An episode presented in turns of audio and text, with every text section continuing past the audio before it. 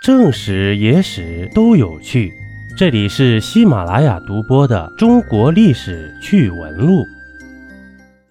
今天呢，咱们说个有趣的、奇葩一点的吧。这现如今呢，咱们大家都享受着世界上最先进的铁路系统服务。这复兴号的崛起一路高歌猛进，超越了世界速度。其实啊，早在光绪六年（一八八零年）。开平矿务局才开始动工修筑从唐山矿井到旭各庄的铁路，全长仅有九公里。这轨距采用的是英国的标准，这是近代中国铁路运输系统中最先建成的一条官办铁路。但最早的却是一八七六年英美两个列强建设的一条全长十四公里的窄轨铁路——淞沪铁路。那个时候啊。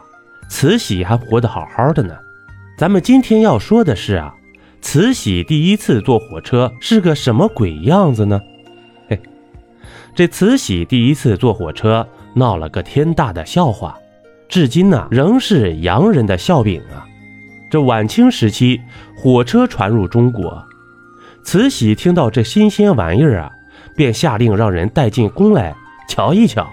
嘿，以他的眼界啊。还以为这火车是个小玩意儿呢。当得知火车不能进宫后，慈禧大发雷霆，怒骂这洋玩意儿架子真不小啊！没办法呀，她只得亲自出宫乘坐火车。这老太婆见到火车第一眼就被她的声音吓到了。这太监忙说：“这火车呀，只要一拉鼻儿 就叫唤。”这慈禧一听。竟使劲拉了几下自己的鼻子，把一旁的洋人啊笑到不行。这接下来的事啊才叫离谱呢。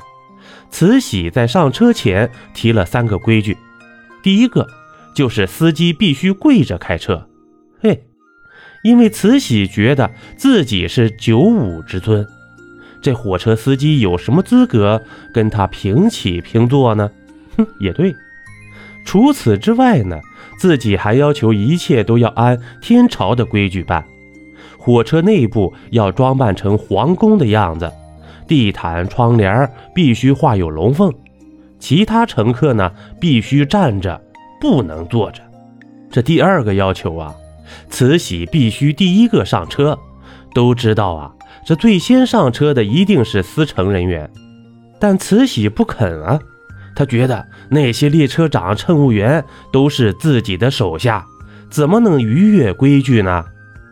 嘿，这第三个要求最过分了，他要求车上的男人呢必须全是太监。慈禧呀是个老顽固了，认为男女有别，不能同乘一辆车，喊几个太监去就是了。那司机怎么办呢？总不能让人家开个车。就断子绝孙吧！这大臣们呐，好说歹说，慈禧终于让了一步，说：“那就让司机穿上太监的衣服，假装太监吧，这我也能勉强接受啊。”这慈禧呀，一生只坐过三次火车，老顽固了嘛，认为火车头声音太大，惊动了先祖的陵墓，先祖地下有灵，必定发难呐。还是坐马车比较好。